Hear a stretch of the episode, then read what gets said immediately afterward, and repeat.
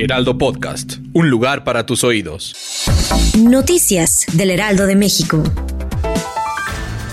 Un gran jurado en Manhattan votó este jueves por acusar penalmente al expresidente de Estados Unidos Donald Trump por pagar por silenciar a Stormy Daniels, una actriz de cine para adultos durante su campaña presidencial en 2016. Según una fuente familiarizada con el proceso, esta será la primera vez que un exmandatario enfrentará cargos penales. Los cargos contra el empresario aún no se han hecho públicos, pero de acuerdo con medios estadounidenses como la CNN, la votación del gran jurado ya está en manos del fiscal del distrito de Manhattan, Alvin Bragg, por su parte, Donald Trump ha reiterado que las investigaciones que lo rodean forman parte de una cacería de brujas ya que según él son investigaciones políticas dirigidas por fiscales demócratas.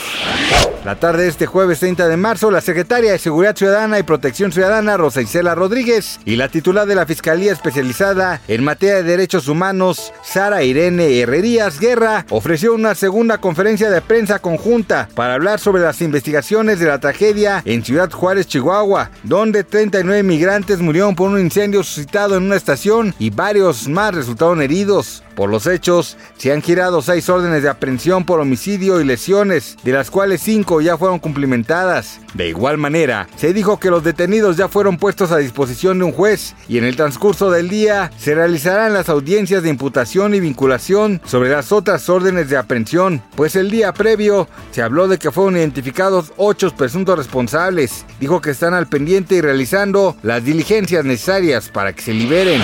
La mañana de este jueves 30 de marzo, el mundo del deporte en México se vistió de luto debido a que la Comisión Nacional de Cultura Física y Deporte confirmó el lamentable fallecimiento de Carlos Daniel Vaca Cordero, una de las máximas promesas de tiro con arco del país, por lo que la noticia ha causado gran conmoción al interior de su gremio y en general de todo el ambiente deportivo nacional. Fue a través de un comunicado donde la comisión confirmó la muerte del joven atleta. Además señalaron que la titular de la dependencia, Ana Gabriela Guevara, lamentó esta irreparable pérdida para el deporte nacional. Esta mañana el heroico cuerpo de bomberos recibió un reporte de un siniestro al sur de la Ciudad de México.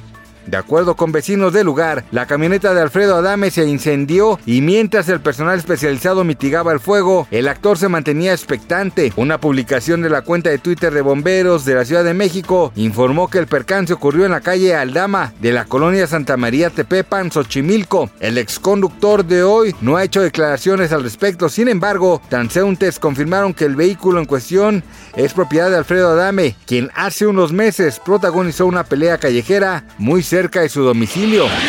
Gracias por escucharnos, les informó José Alberto García. Noticias del Heraldo de México.